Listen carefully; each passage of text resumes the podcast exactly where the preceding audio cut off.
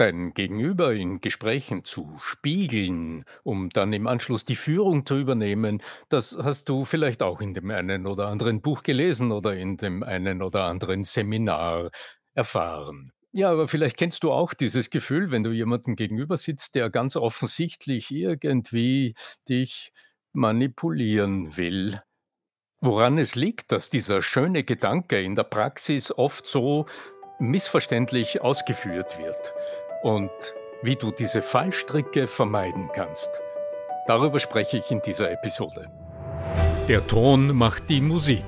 Der Podcast über die Macht der Stimme im Business mit Arno Fischbacher und Andreas Giermeier.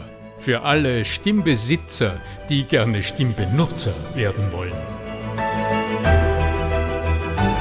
In einem Workshop für ein großes Unternehmen sitzen in jener Zeit, in der Menschen im Seminarraum noch einander gegenüber gesessen sind, sitzen zwei meiner Teilnehmer einander auf Stühlen gegenüber, um eine Beratungssituation nachzustellen. Die Branche ist äh, Finanzdienstleistung und in diesem kurzen, in dieser Gesprächssequenz, die im Seminar ausprobiert werden sollte, ging es um Fragetechniken. Also es ging um die Art und Weise, wie so ein Gespräch geführt werden kann, um elegant zu einem Ergebnis zu kommen.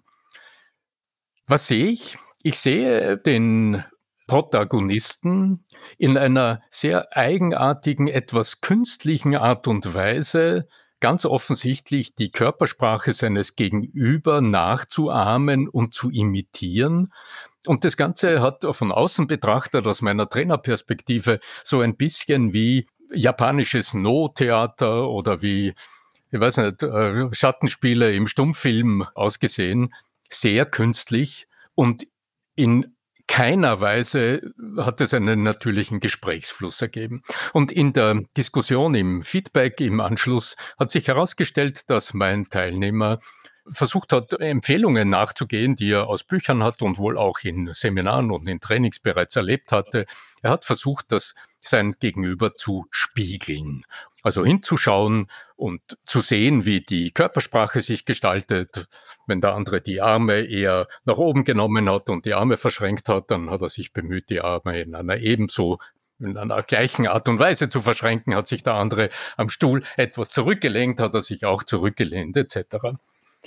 Ja, in der Diskussion danach mit der Gruppe haben wir dann versucht zu analysieren, haben wir also analysiert, wo liegt der Fehler im System? Warum hat diese Situation nicht den gewünschten Nutzen ergeben? Also warum hat die Gesprächsführung über diese Nachahmungsmethodik nicht wirklich funktioniert, sondern eher zu Irritationen im Gespräch geführt. Und wie sich herausgestellt hat, der Gesprächspartner in der Situation hat sich sehr eigenartig gefühlt, ein bisschen nachgeahmt gefühlt und vor allem hat sich beobachtet gefühlt.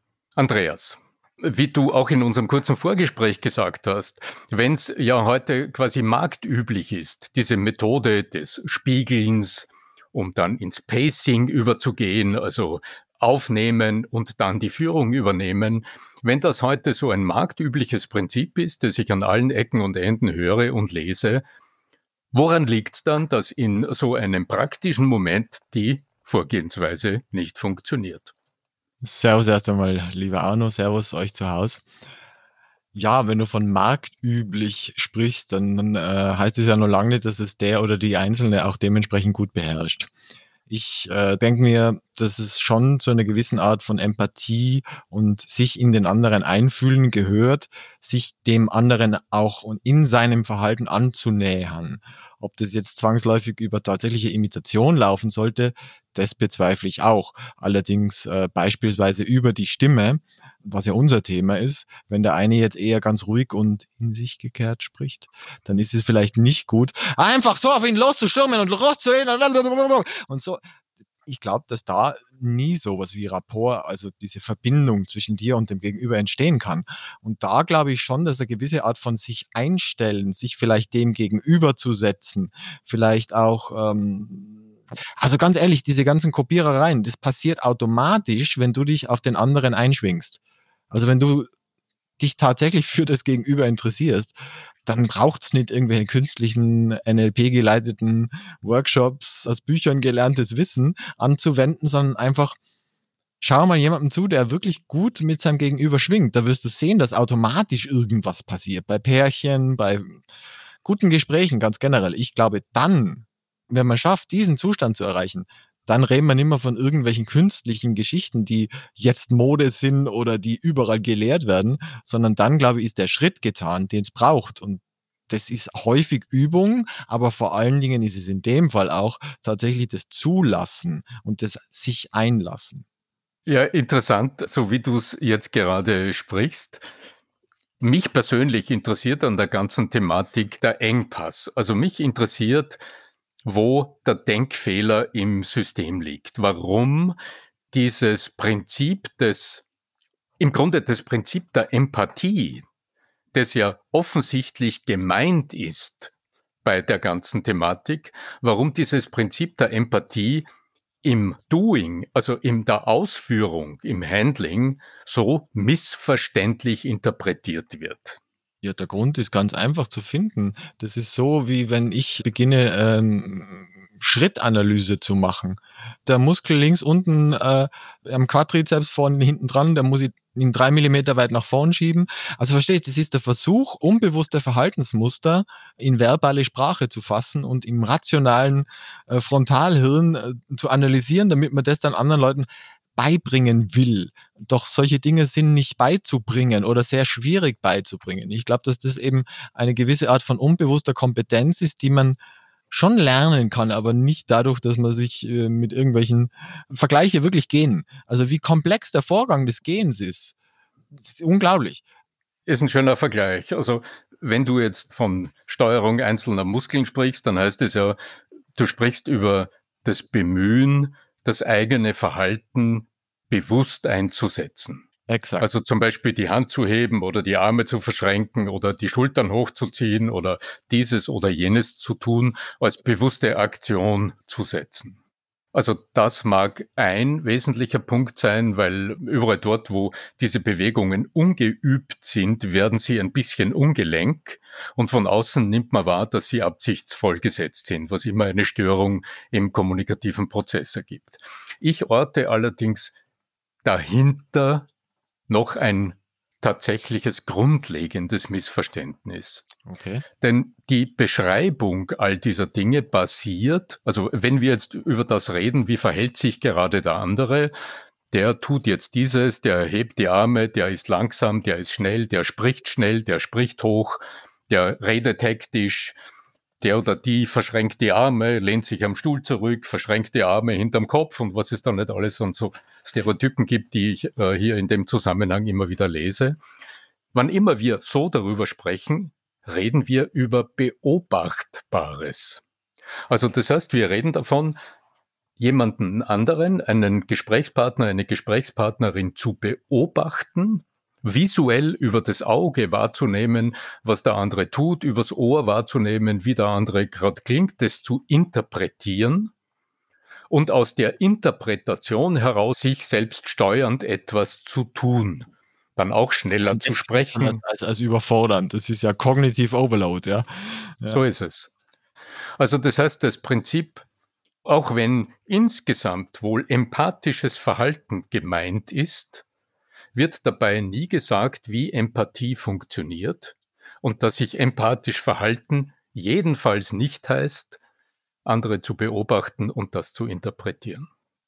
Arno, bevor wir jetzt weitergehen in der viel zu bewussten, unbewussten Kommunikation, ähm, möchte ich nur darauf hinweisen, dass jeder, der das richtig lernen will und wissen will, wie er tatsächlich wieder empathisch den anderen erreichen kann, sich ja auch bei dir im neuen aktuellen Seminar noch im April bei dir anmelden kann. Ja, schnell gehandelt, das ist richtig. Wer rasch entschlossen ist, am Freitag, dem 9. April, startet der erste von drei Nachmittagen. Die Macht der Stimme, auftreten, charismatisch wirken, überzeugen, heißen diese drei Nachmittage, ist der Titel des Seminars, in dem es unter anderem um die praktische Anwendung der persönlichen Empathie deinen Gesprächspartnern, deinen Zuhörern gegenüber geht.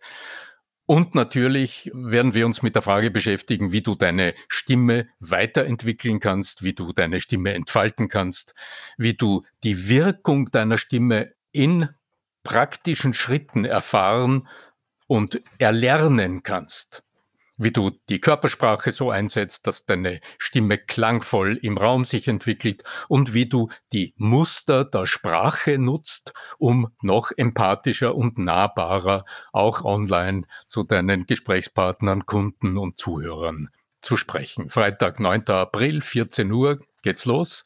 Bis dorthin sind Anmeldungen möglich auf meiner Webseite arno-fischbacher.com findest du sachdienliche Hinweise, das Seminar genauer beschrieben und natürlich den Anmeldelink. Das finde ich sehr positiv, dass das zeitnah möglich ist, da noch tiefer einzutauchen. Ich möchte gerne noch zu unserem Thema eine weitere Ebene mit einziehen, nämlich tatsächlich Intention, das Wort Intention in den Raum stellen.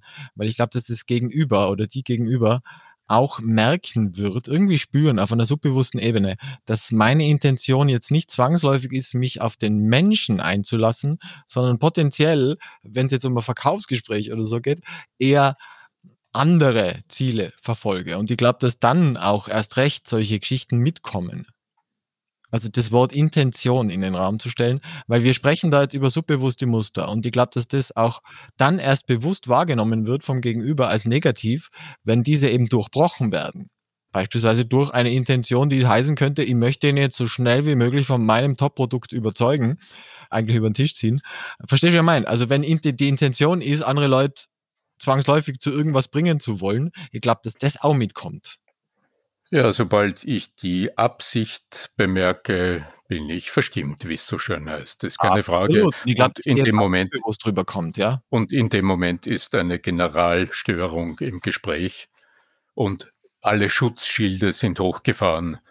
Jede mögliche innere Abwehr wird bereits vorbereitet und das ist ja in vielen Gesprächen erlebbar, das kennst du so wie ich, mhm. wo wir dann äh, von unserem Gegenüber eine ganze Latte von Einwänden hören, wo das Ja aber ein wesentlicher Teil des Gesprächs ist. Lass uns aber nochmal praktisch zurückgehen in ein Gespräch. Also ich habe am Anfang berichtet von dieser ganz eigenwilligen Situation im Seminar.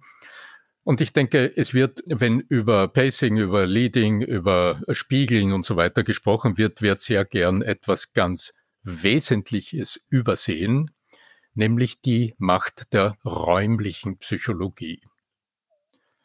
Wenn ich mir die Situation nochmal vor Augen hole, Zwei Menschen sitzen einander gegenüber, es wird eine Gesprächssituation im Seminar simuliert.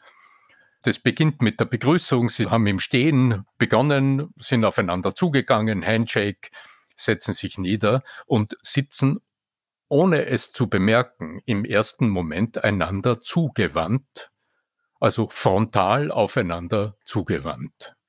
Ja, und dann entspinnt sich die Situation, über die ich äh, anfangs gesprochen habe. Der, der das Gespräch führen will, beginnt zu beobachten, schaut den anderen an etc. Und jetzt beginnt dieses Wechselspiel an Einflussnahme körpersprachlicher Natur. Was wird übersehen? In der frontal aufeinander ausgerichteten Situation ist die Wechselwirkung der Körpersprache ist die Wechselwirkung der Aktivitäten der Spiegelneuronen. Also dieses sich wechselseitig beeinflussen besonders massiv. Wann immer du in diesen fünf Kategorien, in denen ich gerne die Wirkung beschreibe, Herzaktivitäten, Atemaktivitäten, Bewegungsmuster, Hautwiderstand, also Stresssensoren und Zeitwahrnehmung. Wenn du jemanden in diesen fünf Kategorien willentlich beeinflussen willst, dann ist es durchaus förderlich, wenn du deinem Gegenüber frontal gegenüber ausgerichtet bist. Drum ist es auch sinnvoll, in der Vortragssituation zum Beispiel auf, in der Bühnenmitte zu beginnen, also frontal in der Mitte ausgerichtet, zwei Füße am Boden, Brust frontal ausgerichtet gegenüber dem Publikum sich zu positionieren, weil dort ist die persönliche Wirkungskraft am stärksten, weil die Spiegelneuronen unserer Zuhörer in dieser Positionierung am sensitivsten auf unsere gesendeten Impulse reagieren. So. Ja, und gleichzeitig ist das aber auch die Situation, in der das Gegenüber deutlich wahrnimmt, dass von uns starke Führungsimpulse kommen. Also die Gefahr, dass speziell nach der Gesprächseröffnung ein gewisser Handlungsdruck wahrgenommen wird und ich als auf der Kundenseite oder auf der Gesprächspartnerseite merke, dass der oder die andere von mir etwas will, also dass ich unterschwellig so ein Gefühl habe, mit mir wird irgendetwas getan, jemand will etwas von mir, jemand hm, will mich zu etwas bewegen, ich fühle mich manipuliert wenn ich es ein bisschen vergröbere.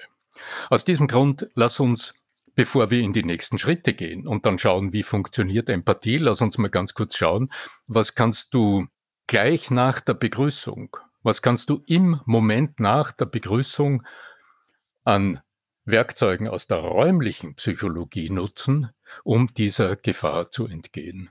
Und es ist ganz einfach, es ist eine kleine Drehung nach rechts oder links, es ist die Drehung in den Schulterschluss, in dieses so simple, aber so unfassbar wirksame Instrumentarium aus der räumlichen Psychologie, das dir erlaubt, mit jemandem anderen durchaus im Augenkontakt zu sein, persönlichen Kontakt aufzubauen, aber nicht mit dieser frontalen Wucht von vornherein Wirkung erzeugen zu wollen und was dabei produktiv jetzt im Hinblick auf die Gesprächsführung entsteht. Es öffnet sich nach links oder rechts. Nehmen wir mal an, von meiner Seite aus gesehen, nach rechts öffnet sich jetzt ein Raum und in diesem Raum definiere ich, indem ich die Hand nutze, definiere ich mit meiner Hand einen neuen Ort, wo die Dinge, über die ich jetzt gerade mit dem anderen sprechen will, sich positionieren. Hm. Also Gesprächsführung, so wie es auch in dem Seminar war, funktioniert ja mehrheitlich oder zumindest initiativ über Fragen.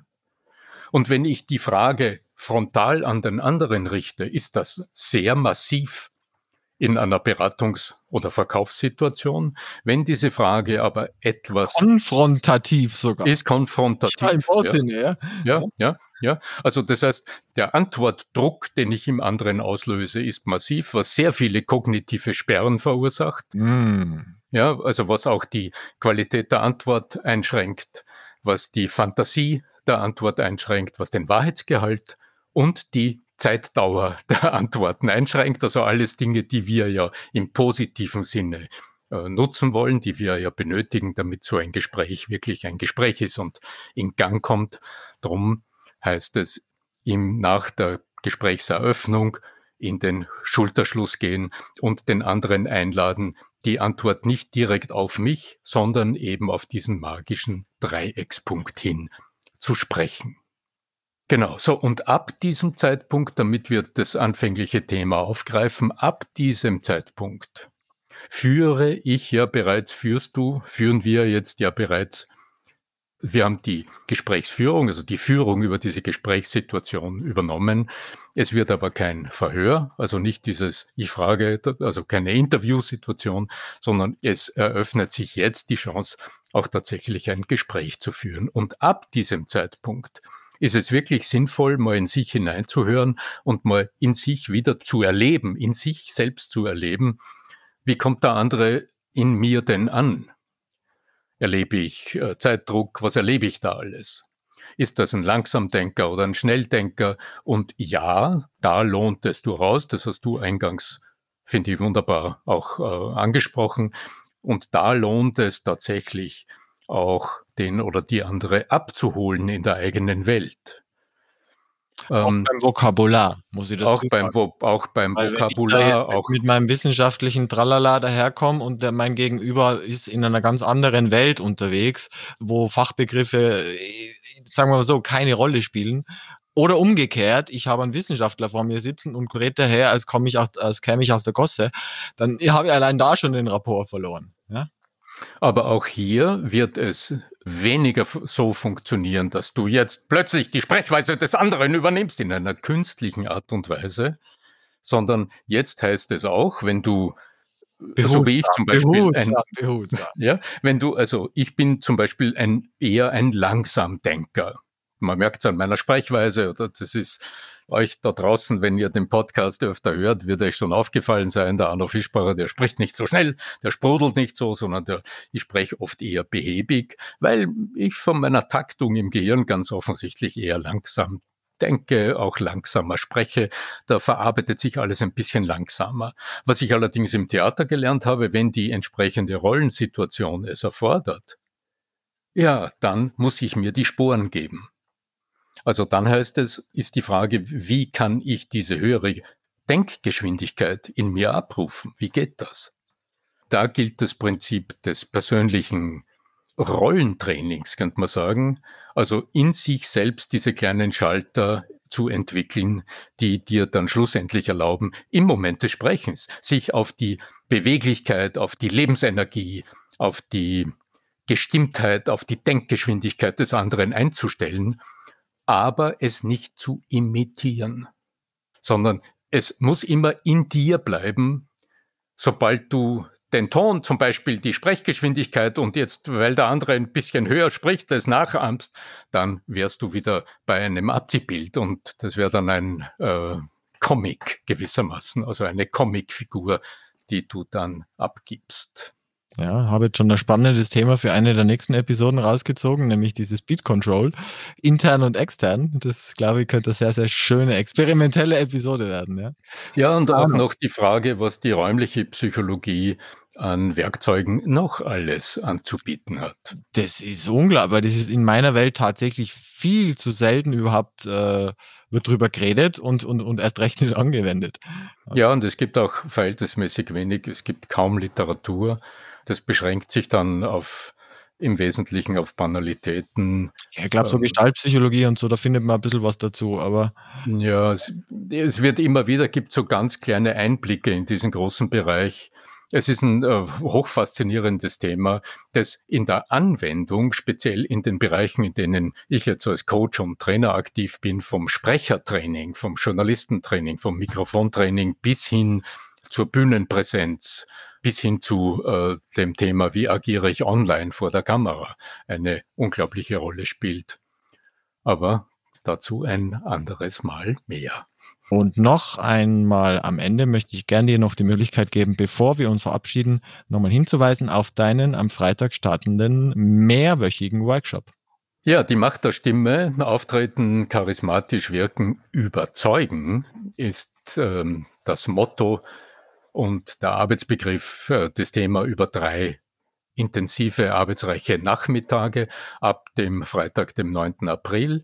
Anmeldungen sind noch möglich auf arno-fischbacher.com und das Thema Empathie, das Thema Weiterentwicklung der eigenen sprecherischen, stimmlichen Performance, Auftreten vor der Kamera, Zoom-Calls, wirkungsvoll sprecherisch gestalten, bis hin zum großen Bühnenauftritt und der Präsentation im Assessment oder in der Bewerbungssituation. Viele unterschiedliche Themen werden ganz sicher angesprochen sein und ich freue mich schon auf einen wie ich in der Teilnehmerliste bisher schon sehe, hochinteressanten Teilnehmerinnenkreis. Ja, wenn ihr Fragen habt zu diesem großen Thema Auftreten, Stimme, wirken, reden, performen, dann freuen wir uns sehr, Andreas und ich freuen uns sehr auf eine Nachricht über die Webseite arno-fischbacher.com slash podcast oder über einen der vielen Social-Media-Kanäle, auf denen ihr mich vorfindet. Wir freuen uns natürlich über Rückmeldung und Feedback. Wir freuen uns ganz speziell auf äh, einige Sterne. Fünf sind möglich, also das Maximum ist immer das Schönste. Auf der äh, Webseite im Podcast-Bereich könnt ihr auch eine ganze Reihe wunderbarer Bewertungen bereits nachlesen. Ja, in diesem Sinne, was bleibt mir noch zu sagen? Möge die Übung gelingen, möge die Macht der Stimme mit dir sein. Euer Arno Fischbacher.